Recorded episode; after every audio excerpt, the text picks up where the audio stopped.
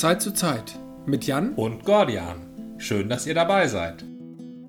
Wir haben hier zu Hause einen Beamer, wir haben eine Leinwand. Unser Sound ist Stereo, da könnte man was verbessern, aber ich bin nicht so sound äh, affectionated. Affecio ist ja auch egal. Aficionado.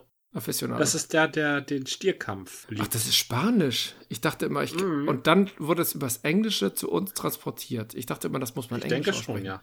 Aficionado, nee. das gefällt mir. Ja, ja, ja. Spanisch mm. kann ich. Also kann ich nicht wirklich, aber äh, eine frühere Freundin hat mir ja unterstellt, ich könnte Spanisch wenigstens besser aussprechen als sie. Verstanden habe ich es ja nie das und meine Duolingo-Experimente vor ja.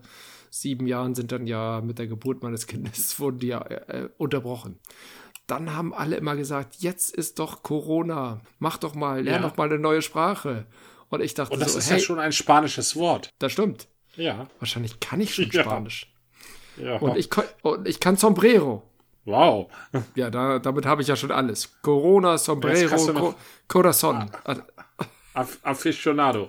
Aficionado oder Aficionado. Da muss ich nochmal äh, Mist. Äh, und äh, Mallorca. Schon haben wir es. Ja, ne? Wer zwei L wie ein J ausspricht, ja. hat das. Äh, Spanisch begriffen, ja.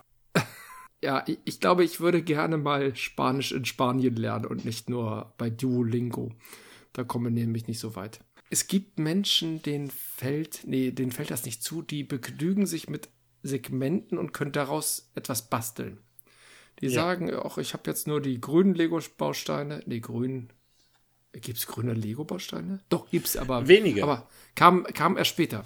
Früher gab es blau und rot und schwarz und weiß. Blau, und gelb. Rot, schwarz, weiß. Ja. Und, und gelb. Gelb, gelb gab es auch genau. relativ früh. Aber ja. es gab kein Grün. Das muss irgendwie zu teuer gewesen sein, die Farbe. Nee, Grün gab es nicht. Es gab auch nichts, was man aus Grün bauen sollte, ne? Man sollte ja keine Bäume bauen. Es gab Lego-Bäume. Also es gab richtige kleine Plastik-Lego-Bäume. Ach so, die, stimmt. Äh, das waren so Tannen, äh, Runde und äh, Kegel, ne? Runde und Kegel, ja. Und die konnte man so ineinander stecken, so ganz komisch. Da konnte man, wenn man tausend Stück hatte, einen super dichten Wald machen, aber ich hatte nur fünf. Und deshalb sollte man halt aus grünen Steinen nichts bauen. Deshalb gab es halt keine grünen Steine. Weil grün waren die Unterflächen, also die Standflächen. Stimmt. Ja. Grün oder grau? Grau. Also zunächst Doch, grau, waren sie grün und ganz flach. Ja, ja, ja es stimmt. Später die grauen gab es mit Straßen oder mit Landeflächen oder mit Huckeln am Rand, dann war das der Mond. Stimmt, richtig. Das war Lego Raumfahrt in ja, den 80ern. Ja, genau, mit Huckeln am Rand. Habe ich tatsächlich hier noch neben mir liegen. Vier Platten Lego Mond. Also Lego Raumfahrt. Das ist alles, was mir von Lego Raumfahrt geblieben ist. Was spielt dein Kind dann mit Lego? Mein Kind spielt mit Lego, ja, ja. Sehr vorbildlich. Naja, nee, Lego hat dann ja irgendwann angefangen, nicht nur Filme zu drehen, die äh, behaupten, sie wären Lego, aber in Wahrheit sind das komische Lego-artige Männchen, die ganz viel Grimassen haben. Ja. Ich hatte früher Lego-Steine. Da gab es, wenn es richtig abgefahren war, so schräge Steine, die für Dächer waren. Aber mhm. eigentlich waren das so Einersteine, Zweiersteine, Vierersteine, Sechsersteine, Achtersteine und, und noch länger. Mhm. Heute gibt es Schiffssteine, also wo, wo dann schon ein halber Bug ein Stein ist und mit der entsprechenden Abrundung. Und die kannst du auch nur für ein Schiff ver verbrauchen. Da gibt es irgendwelche Bogensteine, wo man, mit man nur Bögen bauen kann. Also es gibt so Spezialsteine. Also, Schiffssteine gab es schon immer. Da muss ich gleich mal einsteigen. Es gab schon immer diese Schiffssteine. Das waren, da konntest du zweiteilige Schiffe bauen mit Bug und Heck.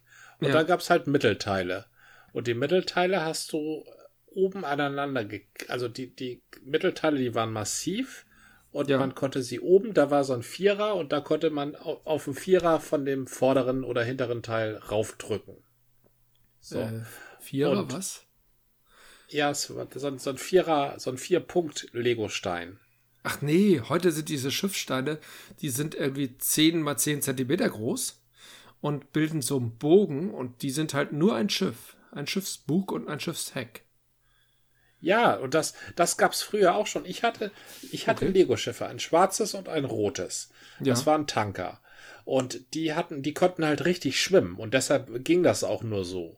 Deshalb, und das waren eben mehrere Sektionen. Also es war, die, die Ursprungsform war ein Bug, ein Heck und dem konnte man ineinander klicken. Und zwar oben, also die hat man oben aneinander geklickt. Und dann gab es okay. halt Mittelteile. Und, und unten im Kiel hatten sie dann nochmal Lego Reindrück-Funktion und da konnte man einen Motor ranklicken. Ah, und, okay. an den, und den Motor konnte man sogar einstellen. Beim, der hatte ein Ruder. Das konnte ja. man einstellen. Dann fuhr das Schiff einen Kreis. Das war eigentlich das, was empfohlen war. Denn sonst fuhr das Schiff geradeaus zum anderen und Ufer. und war weg. Ja. Aber auf so einem kleinen See, da konnte man das dann so im Kreis fahren lassen. Und dieser Motor hatte sogar ein Eigengewicht, dass er das Schiff noch richtig stabil hielt. Ach, Moment. Und da hatte ich Tanker. Ich entsinne mich, wir hatten in der Badewanne auch so ein Lego-Ding. Das war ganz rot, ja. bestand aus zwei Teilen, Bug und Heck. Und zwar eigentlich, da, das war das schon das komplette Schiff. Da war oben drauf eine Lego-Fläche und unten drunter konnte man, äh, wahrscheinlich hätte man auch einen Motor drunter setzen können, aber wir hatten nur ein, ein Kielgewicht. Und dadurch blieb ja. das Boot halt stabil. Ja, genial, ja. stimmt. Siehst du? Na? Okay, dann will ich Lego keine Vorwürfe mehr machen. Die Vielfalt der Farben der Steine finde ich heute gut. Also du hast wirklich hellgrün, dunkelgrün, rosa natürlich auch, ähm, hellblau. Ja. Ähm, also du hast wirklich eine Farbvielfalt. Braun, ich glaube sogar helles und dunkles Braun. Und daraus ja. lässt sich einiges machen. Die Kästen, die jetzt hier sehr beliebt sind, sind so die Disney-Kästen. Also das ist natürlich der Trend, dass sich Playmobil und Lego an irgendwelche Serien anquetschen. Dann haben sie Harry Potter, dann haben sie Disney, dann haben sie Star. Früher hieß es Lego Raumfahrt, heute heißt es Lego Star Wars. Ja. Cooler sind natürlich irgendwelche Serien, die sie selber erfinden. Was super gut ankam, auch schon in der Kita, war natürlich Ninjago. Ja. Das ist halt Ninja Lego. Dann sagen die Kinder nur noch, die sagen nicht mehr Ninjas, sondern das sind ja Ninjagos, selbst wenn die einen Ninja sehen in echt. Also ja. gemalt als Anime oder als, als äh, gezeichnete Figur. Dann ist das für das Kind ein Ninjago. Das ist doch Ninjago. Und ich denke so, in meiner Welt war das noch ein Ninja. Aber was soll's? Ja. Und Lego hat eine ganz komische Entwicklung gemacht. Ich weiß gar nicht, wie man. Die haben halt ein Merchandising be beflügelt, dass sie am Anfang Geschichten erzählt haben als Hörspiel. Und dann gab es irgendwie auch eine Fernsehserie, und zwar Friends gibt es auf jeden Fall. Das ist halt so eine Mädchenserie. Was ist eine Mädchenserie? Also die, die halt sehr auf Mädchen abzielt. Eigentlich kommt die aus der Lego-Welt, aber in der Animationsserie findet überhaupt kein Lego mehr statt. Das sind nur noch animierte Figuren. Ja, jetzt sagst du, das ist eine Mädchenserie. Da stelle ich mir natürlich jetzt gleich alles in rosa vor. Äh, mit Einhörnern und Prinzessinnen, die sich das Haar kämmen. Meinst du das mit Mädchenserie? Mm, nicht ganz so plump, sondern es sind fünf Freundinnen. Jede deckt sozusagen ein Thema ab und wichtig ist sowas wie Beauty und Social und die eine macht Foto, die andere macht so IT, die dritte macht so Beauty. Äh, ich bin da noch nicht ganz durchgestiegen. Aber die versuchen schon das echte Leben nachzuspielen mit einer ganz klaren Mädchenperspektive. Immerhin macht die eine IT, aber das ist immer nur so ein so ein Quatsch-IT. Eine künstliche Intelligenz spielt da, äh, also das wird nicht so ausgesprochen, sondern da ist irgendein Computer und der wird halt irgendwie immer umgemodelt oder da, der macht irgendwas oder ist ganz komisch. Also ich, ich habe es ja. nicht durchschaut, ich will da vielleicht auch nicht so tief einsteigen, ist ja nicht so mein Thema. Aber ich stelle mir gerade die Frage, ob Friends zuerst da war oder Lego Friends. Da bin ich mir gerade gar nicht sicher, ob, ob Lego auf diesem das eingekauft hat als eine der Marketingwelten von Lego, genauso wie Harry Potter. Wobei Harry Potter war das Lego oder Playmobil? Ich komme schon ganz durcheinander. Ähm, Harry Potter war Lego. Playmobil macht das nicht. Doch, doch. Playmobil macht Spirit. Ja, Spirit ist aber nicht Harry Potter. Also Spirit ist eine Serie, also eine, eine, eine Linie von Playmobil. Nein, von DreamWorks. Ach echt? Spirit ist DreamWorks, ist eine DreamWorks äh, Animationsserie und Playmobil hat sich da eingekauft. Ich dachte auch erst, das wäre so eine Playmobil-Welt, aber Playmobil ist ja. mittlerweile auch auf dem Zug aufgesprungen. Noch nicht so intensiv wie Lego. Lego bedient halt mittlerweile alle möglichen Welten. Und das sieht, ich finde immer, das ist gerade bei Lego ist das gar nicht so passend. Die Disney Princess zum Beispiel, das habe ich ja sowieso nicht verstanden. Da werden die verschiedenen Filme mit Prinzessinnen, sei es Ariel, sei es Schneewittchen, sei es sonst was, werden einfach in eine Welt gepackt und dann heißt es, das sind Princesses. Und dann ist es halt ein Konglomerat an Mädchenwelt. Ja, jedes Mädchen ist doch gerne Prinzessin, oder? Und die Disney-Prinzessinnen sind nun mal, ja, die, die finden nun mal, also der erste Disney-Film, okay, der erste Disney-Film war Steamboat Willie, aber der erste abendfüllende Disney-Film genau. war, okay, Fantasia, aber der nein, dann nein, nein, Fantasia kam später. Nein, nein, du, kam, der erste, kam erst Schneewittchen. Erst kam Schneewittchen. Ähm, Fantasia ah, okay. kam, glaube ich, als zweiter oder dritter. Ganz früh ja. kam auch Pinocchio. Ich glaube, Schneewittchen, Pinocchio, Fantasia. Fantasia habe ich nie gesehen. Ist der gut? Also ist der innovativ? Äh, ja, der ist extrem innovativ. Das ist eben okay. diese Maus, die zaubert. Das ist schon toll. Der, der Zauberlehrling ist ja sowieso ein extrem lehrreiches Gedicht. Das der Jugend sagt, nun nimm dich mal nicht so wichtig und hör mal darauf, was die alten Leute sagen. Und nicht immer hier selber denken. Das, das sagen schon, wir jetzt als alte Leute. In unserer Jugend fanden wir das ja immer ein bisschen penetrant. Ja, ja, ja. oh, Pinocchio ist auch ein ganz schlimmer Film. Also der ist aus seiner Zeit vielleicht in Ordnung, aber wahrscheinlich ist auch die Geschichte schon so schlimm. Aber die Geschichte ist noch viel schlimmer, als sie im Film ist. Okay. Also die Pinocchio-Geschichte, die endet damit, dass er, er erhängt wird. Was? Ja, der ich wird dachte, von so einer, ein Junge so wird. Witten, ja, der, der wird von so einem wütenden Mob erhängt. Also vorher wird er noch ein Junge, aber dann wird er erhängt.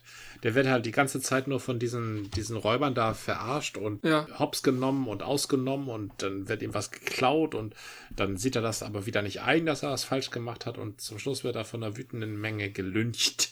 Das ist was? Pinocchio. Oder er hängt sich selber warum, auf. Das weiß ich nicht so. Warum genau. ist Pinocchio denn so ein beliebtes Buch? Oder ne, also Pinocchio ist ja so das moderne, eine halbmoderne italienische Märchen, Märchengeschichte, ja. wie auch immer.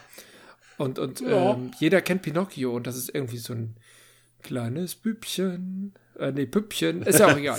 Fre freches Püppchen. Das ist ähm, so beliebt, weil das Setting so genial ist. Na?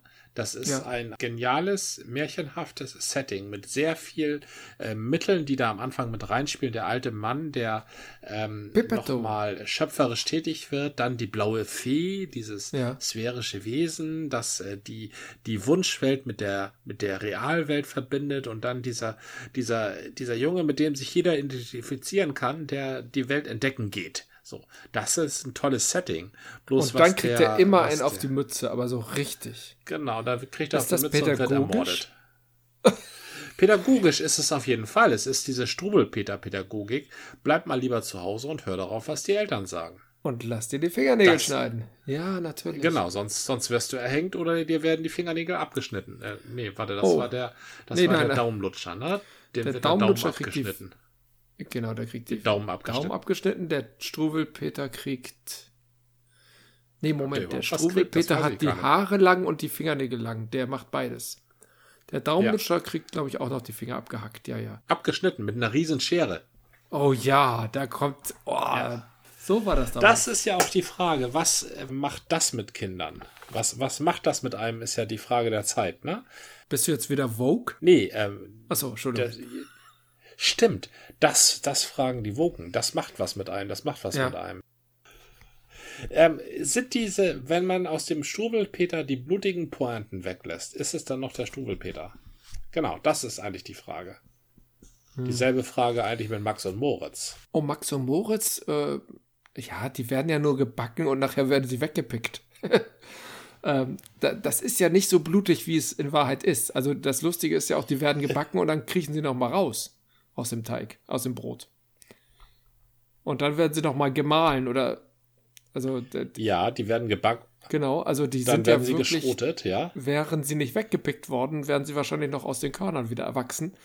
Denn Max und Moritz sind ja schon Superhelden, beziehungsweise eine Art von Bösewichte. Ja, Max und Moritz ist das ewig nicht böse, aber das ewig rebellierende. Schelmenhafte? Na, ist ja mehr als Schelm. Also sie, sie stürzen ja die Ordnung.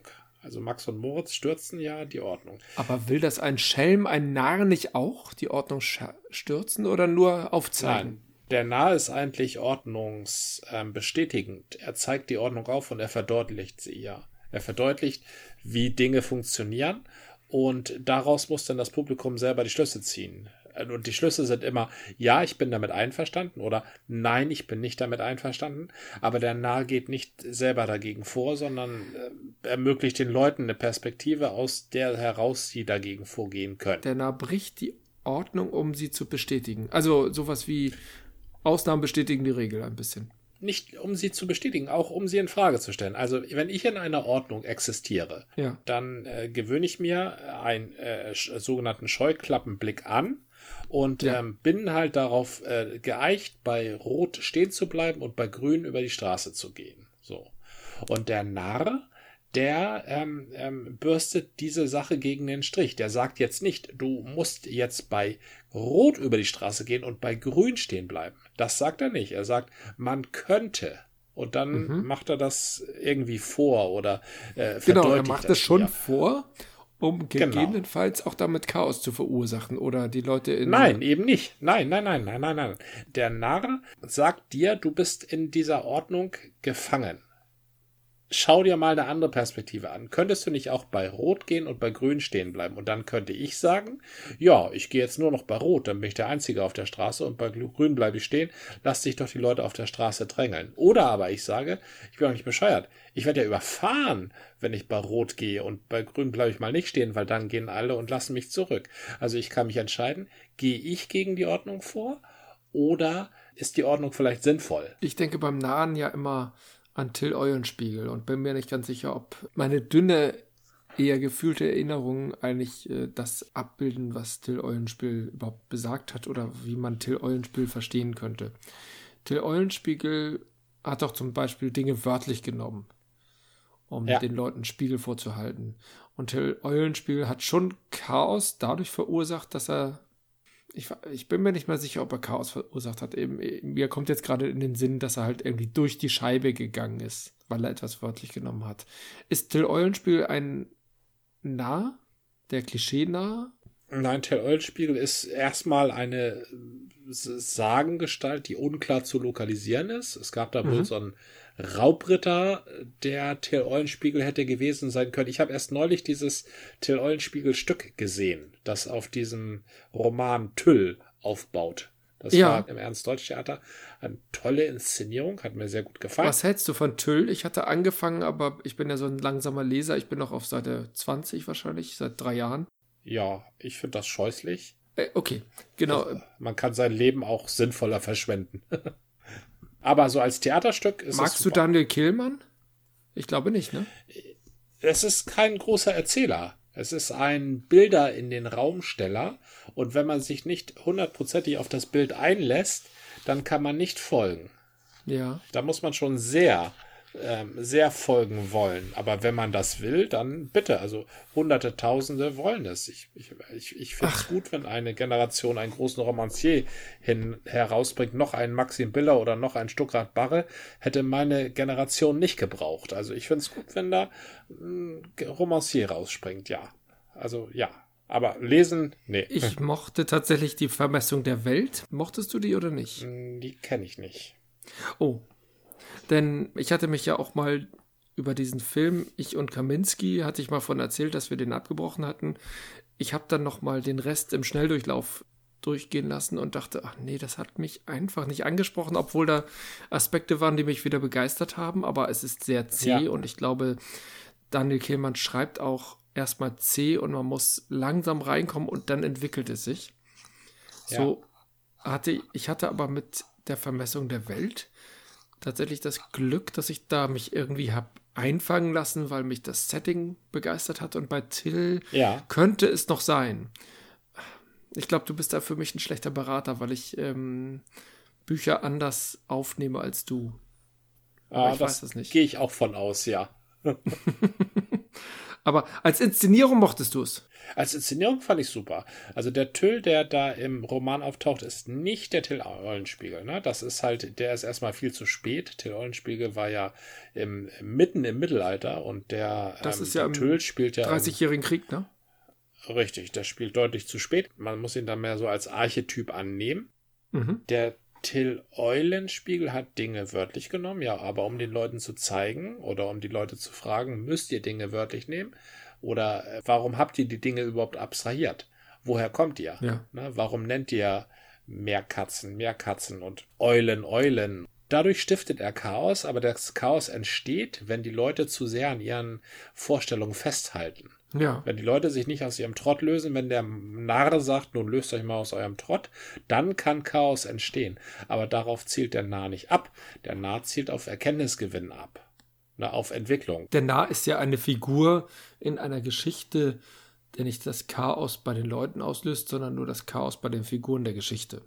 Und dadurch soll den Leser oder dem Rezipienten ja etwas äh, klar gemacht werden. Ja, stimmt. Das ist eine sehr kluge Frage. Wendet sich der Narr an die Leute, mit denen er zu tun hat, an denen er seine Narreteien macht? Also will er die verbessern?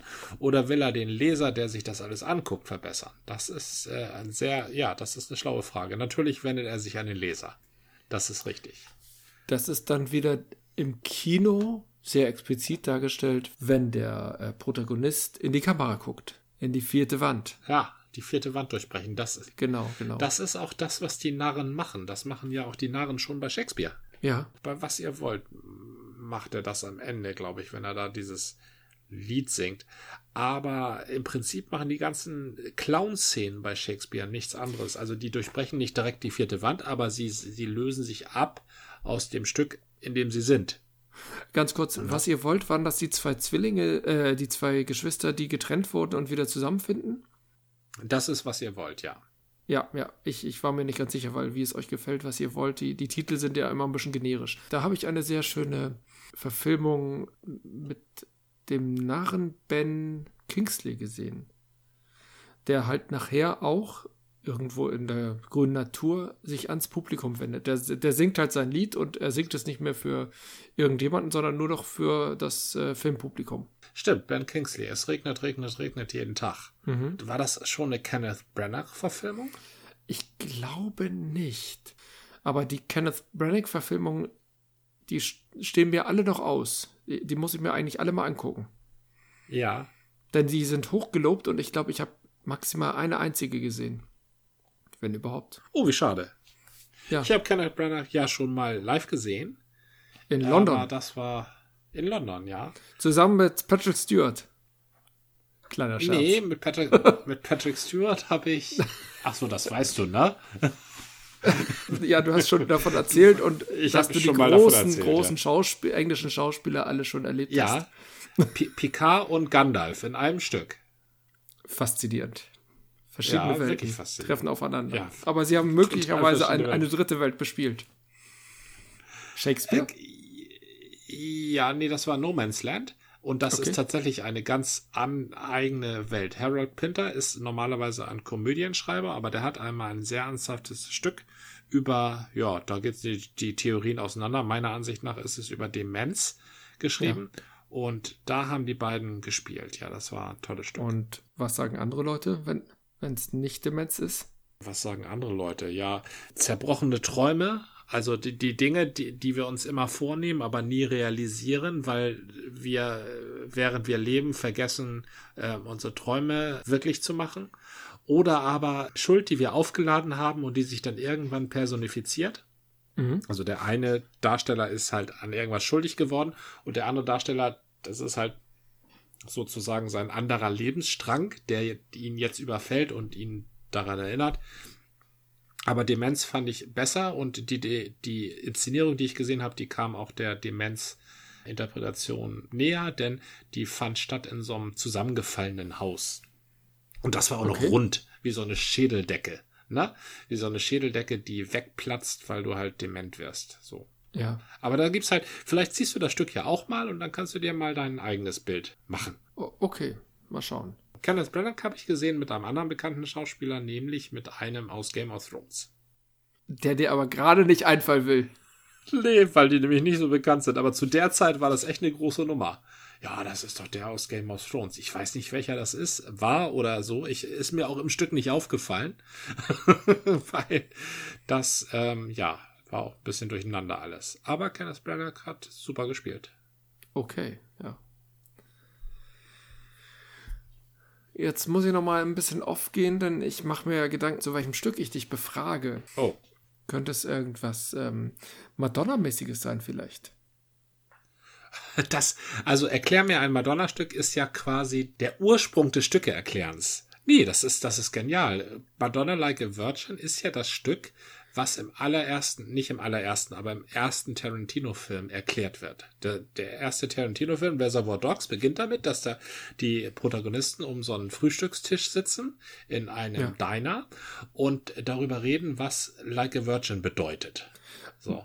Verdammt, und, ich habe den Film doch gesehen, ich erinnere mich nicht. Dann erklär du mir mal gegebenenfalls, was ähm, Tarantino oder du sich über Like a Virgin überlegen könnten. Ja, ich muss kurz mal eben zum Kühlschrank. Ja, ich auch. Kleiner Augenblick. Jo.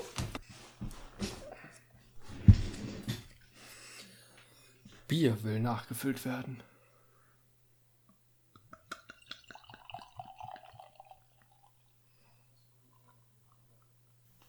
Wieso eigentlich zum Kühlschrank? Hast du, ist deine Kühltasche nicht gut gefüllt? Äh, doch, mein, mein Bier war alle, jetzt wollte ich mir eine Apfelschorle holen. Ach so. Ich, ja. ja, okay. Du trinkst jetzt. Also ich bin beim Sriracha Ace und du bist bei Apfelschorle. Okay. Ja, das tut mir leid. Alles gut, alles gut. Du sollst ja nur noch Like a Virgin erklären. Like a Virgin, das äh, Lied von wahrer Liebe. Ähm, ich hatte übrigens die LP. Ach, das ist ja toll. Ja. Äh, habe ich dir schon mal erzählt, wann ich Madonna das erste Mal gesehen habe? Ich noch nie. Aber erzähl. Du noch nie, du hast Madonna. In London. Also ich habe Madonna gesehen. 2000, 2011. Bei einem Theaterstück zusammen mit Frederick Stewart. Das wäre genau das Richtige gewesen. Wahrscheinlich. Ich habe sie noch nicht erkannt.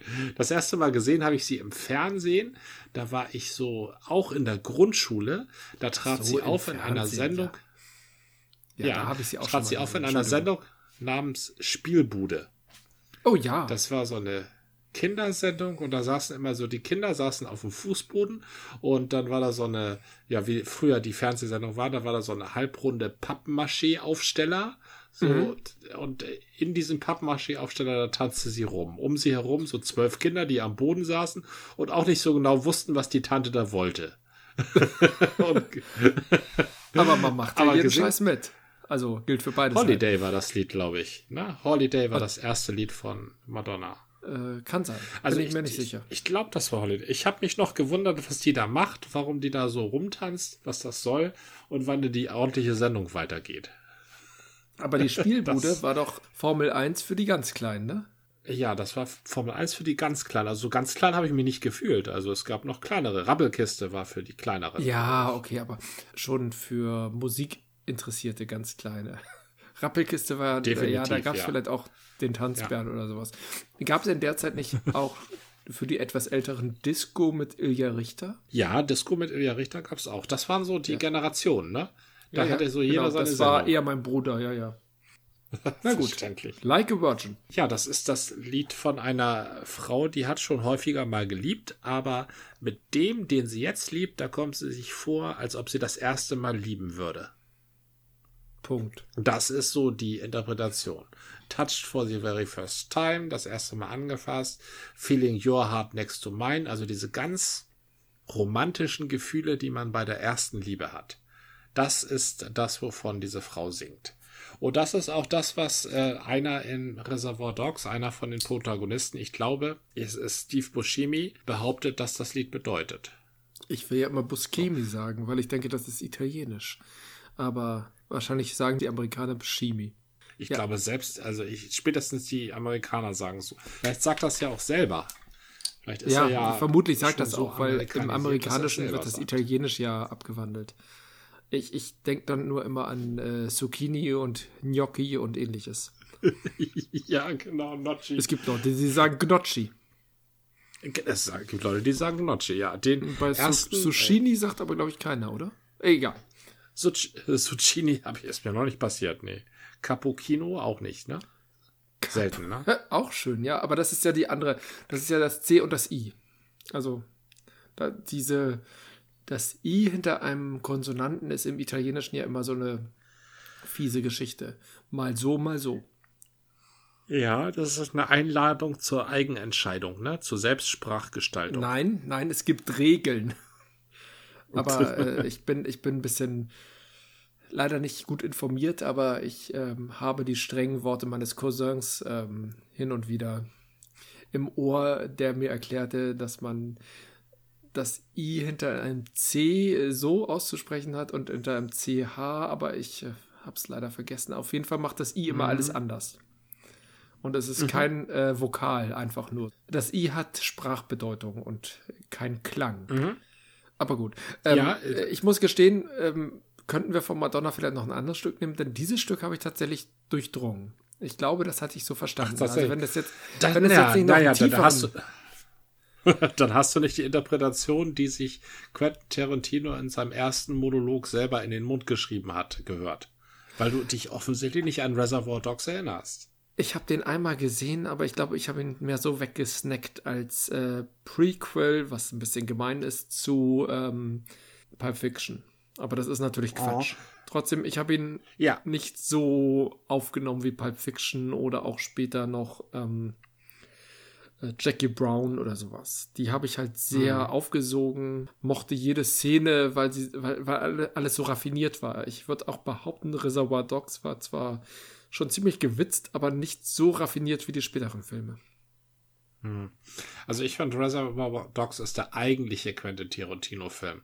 Alle anderen Filme sind nur Varianten. Aber das Entscheidende ist doch das Versatzspiel, was er mit bei Jackie Brown mit den Perspektiven und äh, die halt immer mehr erweitert werden und bei Pulp Fiction, dass er dir immer diese Brocken hinwirft, die für sich stehen, aber erst zum Schluss setzt du es zusammen und plötzlich wird ein, ein Kreis ist jetzt übertrieben, aber plötzlich wird ein rundes Stück draus. Das ist ja. Ja, diese Brocken gibt es auch bei Reservoir Dogs. Diese Brocken sind auch bei Reservoir Dogs bloß in eine Story eingebunden, in eine elegante Story und nicht so artifiziell hintereinander geklebt. Ja, danke, mach mich nur fertig. Nein, das bei, bei, bei Pulp Fiction hat er eben diese Sache, die er in Reservoir Dogs schon angelegt hat, natürlich exzessiv ausgeweitet. Ich sag ja, Reservoir Dogs ist der eigentliche Tarantino-Film, alle anderen sind nur Varianten. Pulp Fiction ist halt diese Vorher-Nachher-Perspektive, ähm, gebrochene Erzählweise-Variante. Mhm. Die ist da gut ausgearbeitet. Aber alles zusammen ist in Reservoir Dogs. Okay, ich gucke ihn mir nochmal an. Ich verstehe schon. Also, jedenfalls erzählt Quentin Tarantino, nein, nein. Nein, gerne. Jedenfalls erzählt Quentin Tarantino, wie er, oder in diesem Film heißt er Mr. Brown, wie mhm. er Like a Virgin versteht. Und zwar ganz unromantisch. Als sexuellen Akt, den eine Frau hat mit einem Mann, der einen viel zu großen Penis hat. Und das tut so weh, als wäre sie eine Jungfrau. Das ist äh, seine Interpretation. Das ist Und Tarantino. Die, das, das ist seine Welt, genau. Ne? Das ist seine Vorstellung, ja. Ja, aber das Erstaunliche ist, wie die anderen Killer, also da sitzen halt lauter Killer und die sind, das, das ist eben, man weiß es am Anfang nicht, es sind Leute in schwarzen Anzügen, wie die anderen darauf reagieren und die sagen, das ist totaler Quatsch. Das ist was Romantisches. Das ist ein Song fürs Herz. Das ist eine, eine romantische Liebeserklärung einer Frau an ihren einzig wahren Geliebten. Und dann gehen sie alle raus und erschießen sich gegenseitig. Das ist Tarantino in a nutshell. Das, äh, ich glaube, das habe ich auch bei dem From Dust Till Dawn nochmal so wahrgenommen. Tarantino versucht immer den Kern der üblen Typen auch wirklich der ist halt nicht dieser gebrochene, draußen ein Killer, äh, was weiß ich, harte Schale, weicher Kern, sondern Tarantino spielt gerne harte Schale, harter Kern. Ja, wobei From Dust Till Dawn jetzt nicht von Tarantino ist. Da hat er jetzt am Drehbuch nein, nein. wohl mitgeschrieben. Ja, er spielt aber, auch mit. Äh, für mich geht es darum, welche Rolle er einnimmt und die hat er sich ausgesucht. Er ist halt der Typ. Ah ja, das stimmt wohl, ja. Der hart ist und dann nochmal Härte draufsetzt. Also während mhm. sein, ist das sein Bruder? Nein. Sein Bruder. George Clooney. Ist sein Bruder. George Clooney ist sein Bruder, genau. Ja. Und ja. Ähm, der hat dann so eine weiche Phase, ist vielleicht übertrieben, aber der hat dann so ein, lässt ein bisschen Herz blicken und Tarantino ist einfach nur hart und außerdem crazy. Ja, er ist auch noch verrückt, ja. Ja, er ist verrückt, die Brille sitzt leicht schief. Ich glaube, er spielt auch, selbst wenn er sich selber spielt, muss er immer irgendwie ein bisschen, auch wenn er im Interview ist, denkt man immer so ein bisschen so, äh, Gut, dass ich jetzt ihn nicht interviewen muss, sondern das Ganze im Fernsehen ist oder im Video oder wie auch immer. Er hat halt immer so einen leicht irren Hang.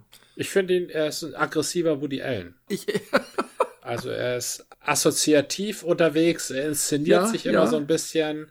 Er ist immer, er hat immer den Eindruck, alle anderen können ihm nicht folgen. das ist so ein, so ein aggressiver Woody Allen, würde ich sagen. Ich dachte ja eher an, und ich, ich hasse es, mein, mein Namensgedächtnis. Der verrückte deutsche Schauspieler ähm, aus den Edgar Wallace-Filmen und später äh, und natürlich immer mit, äh, mit dem einen Regisseur unterwegs. Ähm, Meinst du Klaus Kinski? Danke, ja. also. Ja, gerne. Ich finde, er hat, äh, der Wahnsinn ist so ein bisschen ähnlich wie der von Klaus Kinski. Du siehst ihn an und denkst Aha. so, dem möchte ich nicht begegnen. Der, der hat schon, der ist schon irre im Blick. Und sowas ja. strömt auch Quentin Tarantino aus.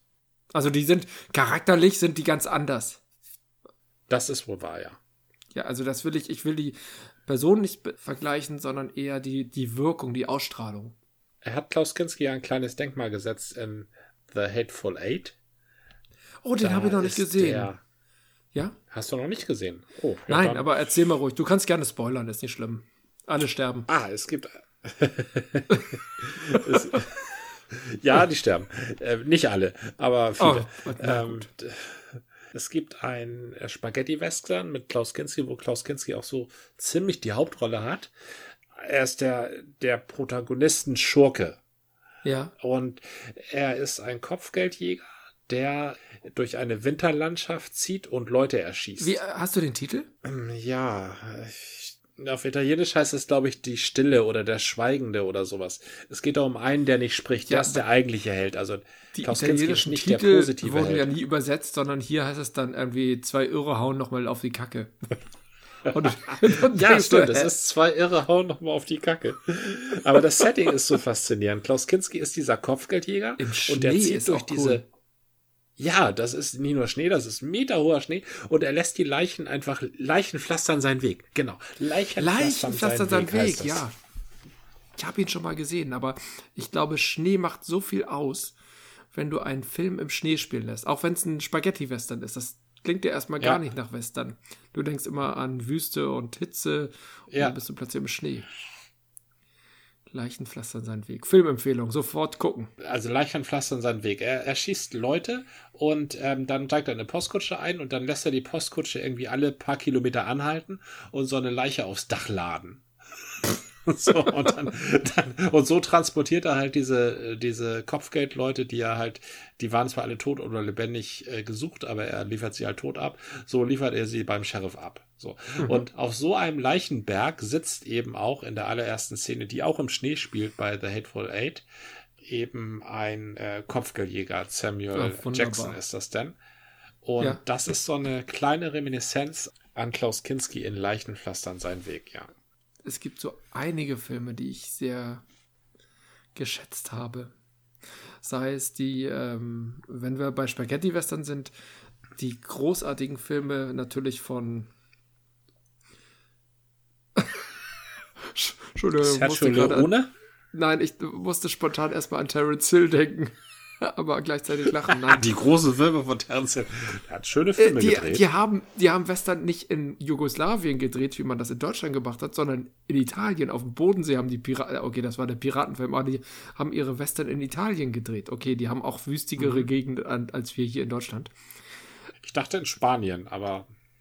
Ja, später auch. Also, aber die ersten billigen Spaghetti-Western wurden natürlich die Innenszenen sowieso in Rom in dieser ja. äh, Cita, nee, wie heißt diese, diese Cinecita. Cinecita, danke. Und dann mussten sie ja nur raus äh, äh, aus Rom fahren und dann hattest du gleich so eine karge Natur. Also konntest du ja immer nutzen. Ja.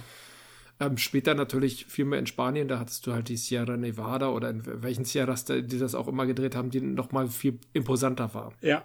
Aber dann Django. Django ist von Corbucci. Und das ist halt. Und leichten Pflaster an seinen Weg ist, glaube ich, auch von Corbucci. Ich bin mir nicht ja, sicher. Das ist genau schon. die Sprache. Das ist so absurd. Also, ja. Django beginnt doch damit, du siehst ihn irgendwie allein, wie er durch irgendeine karge Landschaft geht, wo er einen Sarg hinter sich herzieht. Er zieht den Sarg hinter sich her, ja. Genau. Und du denkst so, was ist denn das wieder für eine abgefuckte Scheiße? Und der Film ist einfach groß. Ich, also der ist wirklich prägend. Und ich glaube, nach zwei Dritteln äh, holt er dann die Gatling Gun aus dem Sarg raus und mäht alles weg, ne? Ja, dann so ver versteht man die Pointe, genau. Ja, aber dafür zieht er wirklich die ganze Zeit den Sarg hinter sich her und seine einzigen Worte sind wahrscheinlich auch sowas wie, ich weiß nicht, ob es das war, aber sowas wie Finger da weg oder sowas. ja, ähm, das kann wohl sein, ja. Wirklich, wirklich super reduziert. Und da passt Klaus Kinski natürlich super rein. Aha. Und äh, dagegen ja. ist Le Leone ja wieder so völlig artifiziell. Das ist ja so total abgehoben. Wobei Leone den guten, the good guy zum bad guy macht, ne? Und da haben wir auch schon den dritten wichtigen Vertreter. The good, the bad and the ugly. Und der ugly ist wirklich ugly. Der Ugly ist wirklich. Der Werder, der, ähm, ich glaube, die Reihenfolge ist im Italienischen anders. Das kann ja, sein. Il Brutto, Il Der Brutale. Mhm. Ja, der Feige. Ist, Cativo ist, glaube ich, der Feige, der Feigling. Das ist der Böse, im Prinzip. Genau. Glaube ja, ich zumindest. Oder nee, Und der, der Cativo ist, glaube ich, der ganz dreckige, ne? Nicht der Feigling. El Cativo ist ja auch ein Lied von den Ärzten. Von den Ärzten. El Cativo reitet eines durch die Nacht. Er hat vor zwei Tagen ja. ein Kind umgebracht. Ach, ein wunderbarer Hit genau. von Debil. Meine erste Ärzteplatte. Ja, da, da, das ist ein sehr guter Einstieg, ja. Ich sag nur sowas wie, ey du Blödmann, du hast die falsche Seite aufgelegt. ja, genau, auf beiden Seiten, oder? Das war großartig, ja. Ja. Wirklich wunderbar. Also Leone will mehr als Copucci. Leone will ja auch, hat ja auch diesen fantastischen Komponisten an seiner Seite, den kongenialen ja. Komponisten. Ja, und stimmt. die machen. Du darfst den Namen ruhig nennen. Äh, jetzt soll ich mich an den Namen erinnern. Ennio Morricone. Ich will immer Nino Rota sagen, aber Nino Rota war der Komponist von Der Pate. Auch gut, aber ne, nicht ganz Morricone. Morricone war beherrschend und die Musik von der Pate ging mit dem Film und Ennio Morricone bekämpft den Film nicht, aber ist ein Counterpart zum Film. Ja. Und das ja. macht es, also natürlich geht er auch ganz viel mit, aber bricht den Film auch immer wieder. Das ist das Besondere bei Morricone. Ja, richtig. Das ist, das ist gut beschrieben. Aber gut. Ähm, wir sind bei The Good, The Bad or The Ugly. Ja, das ist ein, ja, das ist, die Frage ist, es ist schon ein absurder Film. Also die Dinge, die da passieren, sind total absurd. Es ist nicht ganz so absurd wie diese Corbucci-Settings. Ähm, also das Setting ist schon sehr straight. Drei Mann suchen einen Schatz auf ihre unterschiedliche mhm. Weise. Aber es wird da schon eine Menge dran rumkritisiert, was denn den wilden Westen ausmacht, ob das nun wirklich das amerikanische Ideal wirklich ein Ideal ist oder ob das nicht hinterfragbar ist. Wer ist gut, wer ist böse?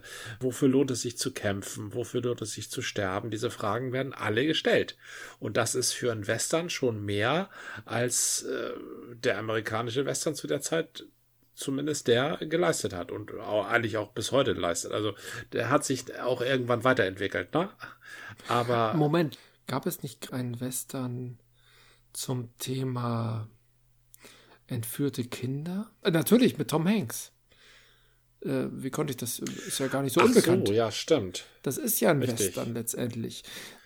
Es das geht Western, tatsächlich. Ja. Das Phänomen ist mir das erste Mal untergekommen bei Kevin Costner um 1992, 91, ich weiß es gar nicht genau, der mit dem Wolf tanzt, wo er ja dann auf seine Frau trifft, die halt von den äh, Indianern entführt worden ist. Oder gerettet, wie auch immer. Also zumindest am Leben gelassen worden ist. Und dazu ja. schreibt tatsächlich vor boah, etlichen Wochen die Zeit in ihrer Rubrik Geschichte ja. ein Artikel über entführte Kinder. Und ein entführtes Kind hat tatsächlich auch später eine Biografie geschrieben. Männer wurden bevorzugt massakriert, skalpiert, gefoltert. Frauen ja. wurden bevorzugt entführt und vergewaltigt. Und Kinder wurden halt entführt und entweder, wenn sie noch jung genug waren, in das Volk integriert. Die wurden tatsächlich ähm, schon aufgrund dessen, weil viele indianische Völker oder indigene Völker Probleme hatten, äh, sich weiterzuentwickeln, äh, rein, rein mengenmäßig, weil die europäischen Seuchen so eine Bedrohung waren. Und ja. die äh, entführten Kinder waren halt eine Bereicherung. Vermutlich mhm. auch des Genpools, das weiß ich nicht genau. Außerdem versuchte man die Europäer, die äh, weit ins indianische Land vordrangen und da natürlich äh, gerne auch mal nur in kleiner Gruppe vorhanden waren, die versuchte man mit besonders grauenhaften Gräueltaten zu vertreiben und ein Exempel zu statuieren, um Nachfolgende zu verschrecken. Hat natürlich ja. nicht so gut funktioniert. Es gibt tatsächlich Überlieferungen, die an diese Geschichte, die Tom Hanks jetzt äh, mit, mit verfilmt hat, gemahnen, ich weiß leider nicht, wie der Film heißt, dass Kinder in die indianische Gesellschaft aufgenommen wurden und dort halt sozialisiert wurden, später wieder befreit wurden und mit dem Zurückkommen in die europäische Gesellschaft nichts anfangen konnten. Und das wurde dann als der totale Horror, schlimmer als Vergewaltigung. Ja. Also das ist so, Vergewaltigung muss man sich so vorstellen, das war ja auch in Europa die Norm. Aber die Indianer haben halt Kinder entführt und haben sie aus ihrem christlich-europäisch zivilisierten Zusammenhang gerissen und zu Wilden gemacht. Das ja. war in der Darstellung, natürlich männlich geprägten Darstellung, der totale Horror, dass man plötzlich seine Kinder an die Indianer verliert. Ja. Und das ist halt in diesem Film nochmal dargestellt. Ich habe gelesen, er soll gut sein. Er hat wohl mehrere Menschen beeindruckt. Ich, mich hatte das Thema damals in der Extended Version sehr beeindruckt, die halt äh, bei Der mit dem Wolf tanzt thematisiert wurde. Das war da ja auch schon eine Sache. Und irgendwie auch schon in den 70ern gab es auch schon einen Film äh, namens Little Big Man oder sowas. Ich weiß nicht genau. Den, den, der interessiert mich, aber den habe ich noch nicht gesehen. Der halt auch in die gleiche Kerbe schlägt. Also bei Der mit dem Wolf tanzt ist es ja nur Nebenaspekt. Aber extrem spannend. Das hat die Amerikaner in den Frontier-Gegenden im vorletzten Jahrhundert extrem geprägt. Die Angst davor, dass Kinder entführt werden, war so ein Urhorror von den Wilden, die Kinder entführt zu bekommen. Ja. Das war äh, ein sehr prägendes Narrativ. Gerade wenn du halt die, die Indianer, die anderen Völker dämonisierst, ist das natürlich äh, der Abstieg in die Hölle. So. Ja. Und natürlich haben da auch Kinder Schlimmes erlitten, die mussten Sklavenarbeit teilweise machen, aber wenn sie halt jung genug waren, waren sie halt plötzlich Indianer. Oder Cherokee ja. oder Apache oder Comanche oder wie auch immer sie hießen. Also ich habe da noch nichts von gehört. Also ich weiß, dass Kinder entführt wurden. Ich habe das immer so gehört, dass denen dann die Achillessehnen durchgeschnitten wurden. Aber dass die Indianer werden konnten, das habe ich nicht gewusst. Ich habe gewusst, dass ähm, Europäer Indianer werden konnten, wie zum Beispiel der Mann, den sie Pferd nannten. Da wird das ja gezeigt. Mhm. Aber diesen Aspekt, dass Kinder dann zu Indianern entzogen wurden, das, das gab es mal bei, ähm, da gab es mal so einen Film Pathfinder mit dem Urban. Der, das war ein Wikinger-Junge, der wurde dann Indianer, ja, aber das habe ich eher so für Mythen gehalten. Wo das allerdings passiert ist, ist mitten in Europa.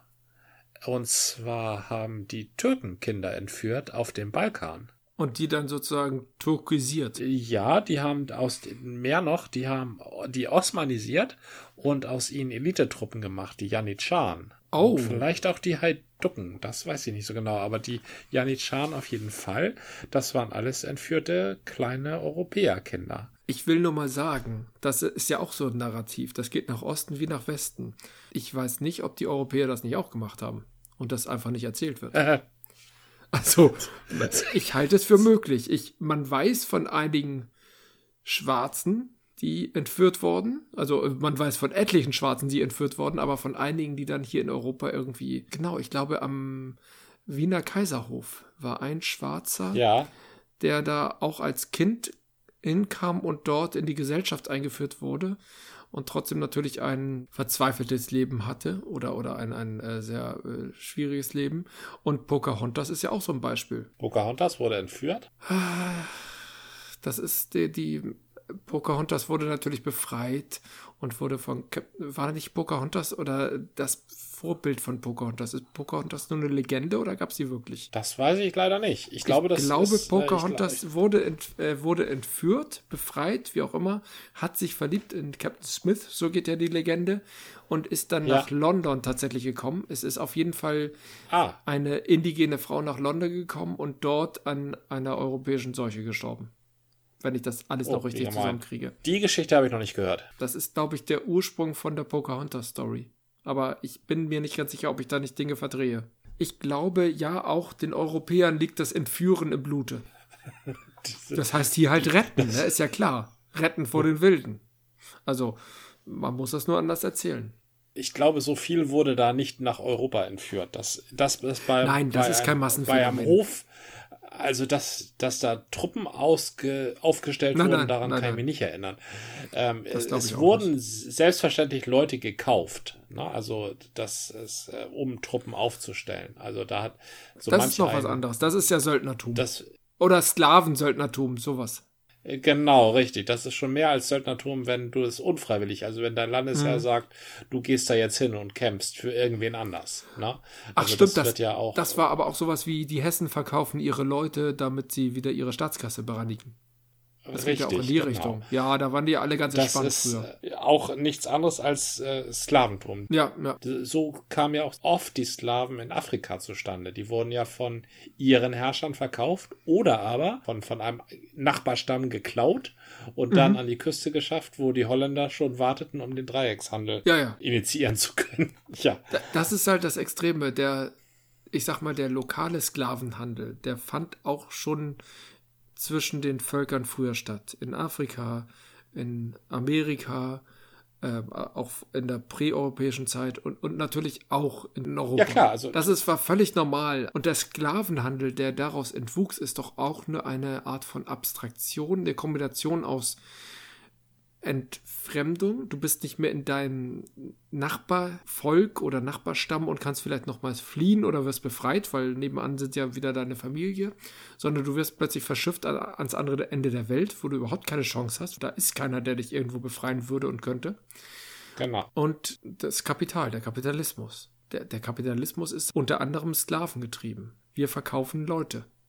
Und auch heute noch die Schattenseiten und nicht legalen Seiten des Kapitalismus wie Menschenhandel, gerade äh, Frauenhandel für Prostitution und ähnliche Dinge.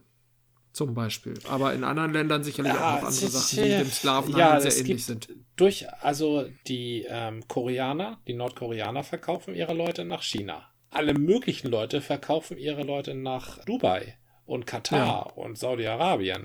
Ja, ja, ja da, also es stimmt. werden schon Arbeitssklaven verkauft. Also es ist nicht nur Prostitution und Prostitution nein, nein, nein, ist, glaube ich, auch nicht in so einem großen Maße. Es ist schon viel, aber. Prostitution fällt hier am ehesten auf, aber du hast völlig recht, es gibt auch ganz viele Arbeitssklaven, teilweise auch in Europa.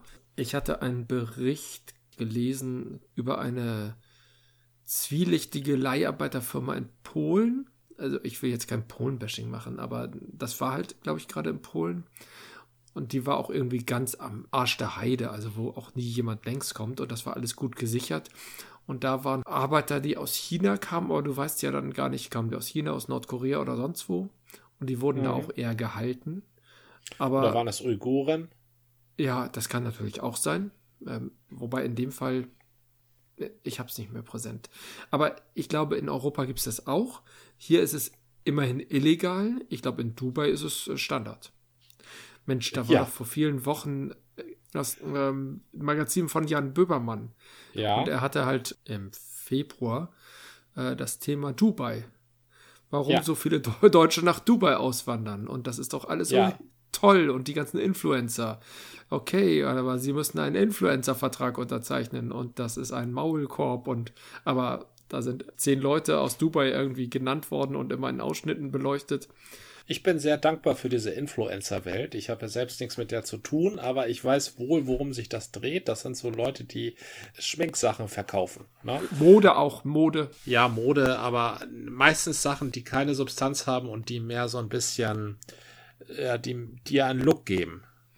Was ich so schön finde, ist, wie sehr diese Existenzen das Internet entlarven.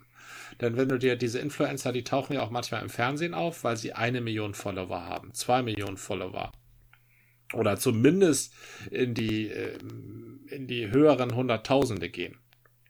So, und das, ja. das, und das vergleichst du dann mit Followern, die Leute haben, die sagen, meine Heimat ist das Internet, wie Sascha Lobo. Sascha Lobo ist eigentlich äh, ein gutes Beispiel. Richtig, genau, so wie Sascha Lobo. Und wie den gibt es ja viele. Ne, gibt es ja, ja, ganz, ganz viele. Und, aber die Influencer, die haben immer noch viel mehr Follower. So. Und Sascha Lobo, ja, da hört man sich Ja, nicht nix aber. Und nein, was ich sagen wollte, ist, dass die, dass die Influencer das Internet entlarven mit ihrem Dödelkram. Ja. Das, da zeigt sich nämlich, dass das Internet auch nur Leute sind. Das sind hunderttausend, vielleicht sind die leicht zu erreichen. Also auf jedem, auf jeder äh, Social Media Plattform sollten Leute eigentlich leicht zu erreichen sein, sonst hat die Social Media Plattform ja ihren Sinn verpasst. Das, das sind aber trotzdem hunderttausende oder eine Million Leute und die sind auch bereit für irgendwelchen wirklich Mistkram Geld auszugeben. Sascha Lobo, der wirbt ja wenigstens noch für den Spiegel und der Spiegel, der wirbt dann weiterhin für Sascha Lobo einigermaßen sinnvolle Sachen. Ach so, ähm, echt? Der Spiegel wirbt für sinnvolle Sachen? Aber ja, der ist ja auch werbefinanziert. Der wirbt jedenfalls nicht für irgendwelchen billig. Ach so, die Werbung. Creme, ja, dir das ins Gesicht Schrott. Dafür Doch, wirbt das der macht Spiegel er auch. Nicht, ne? Das heißt dann Nivea und nicht Ödel-Dödel-Creme. Das aber ist egal. dann halt, aber bestimmt nicht ganz so billig und nicht ganz so fieses, mieses, in sonst wo produziertes Scheißprodukt, wie das, wofür die Inf Influencer stehen. Das wollte Ach, ich sagen. Schöne neue, nur, nur weil das ein seriöses Medium ist, muss die Werbung auch seriös sein. Das klingt so nach guter Welt. Das ist schön.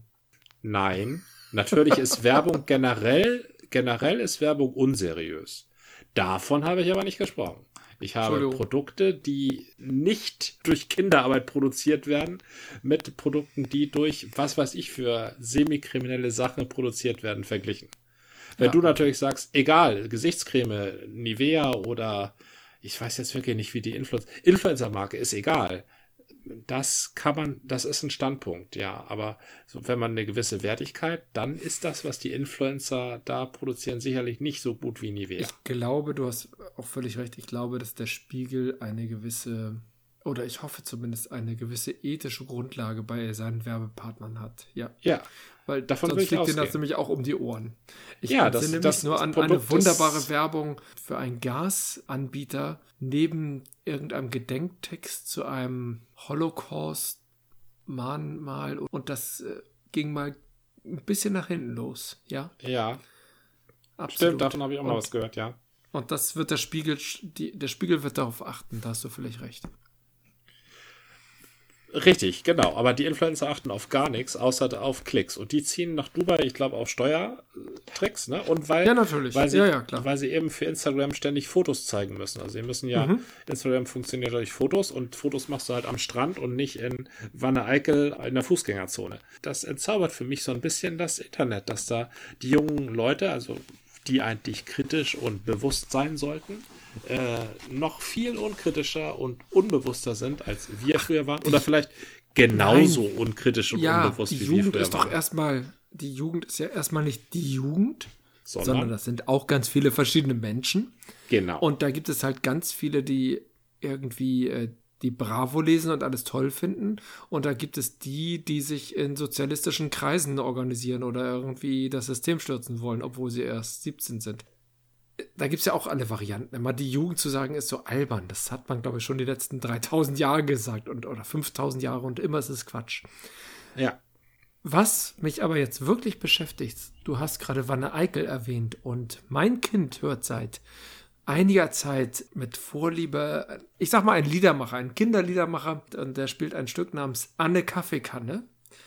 Und es werden da so Orte wie der Nordpol und die Sahara und die Alpen beschrieben. Und zum Schluss landet er bei Wande Eickel und Wande Eickel ist irgendwie der Glücksmoment. Also da, da passiert etwas, ähm, da findet äh, Anne nämlich äh, ihr Glück und wird nicht mehr von irgendwelchen Leuten ausgebeutet oder wie auch immer oder auch nicht gefressen vom Löwen in der Sahara. Ich weiß nicht, was der Löwe in der Sahara verloren hat, aber ist auch egal. Na, auf jeden Fall hat er sicherlich Hunger, das ist verständlich. In der, ja, okay, der, der Löwe, der in der Wüste ist, hat Hunger, dem geht's echt dreckig, der hat sich nämlich ja. verlaufen.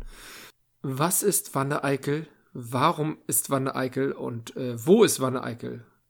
Mhm. Ich kann ja, also ich, ich, ich verorte es irgendwie äh, Revier Ruhrpott. Ich kann es dir aber nicht beantworten. Für mich ist Wanne Eickel so eine typische Loriot-Stadt. Wenn ich das höre, muss ich lachen.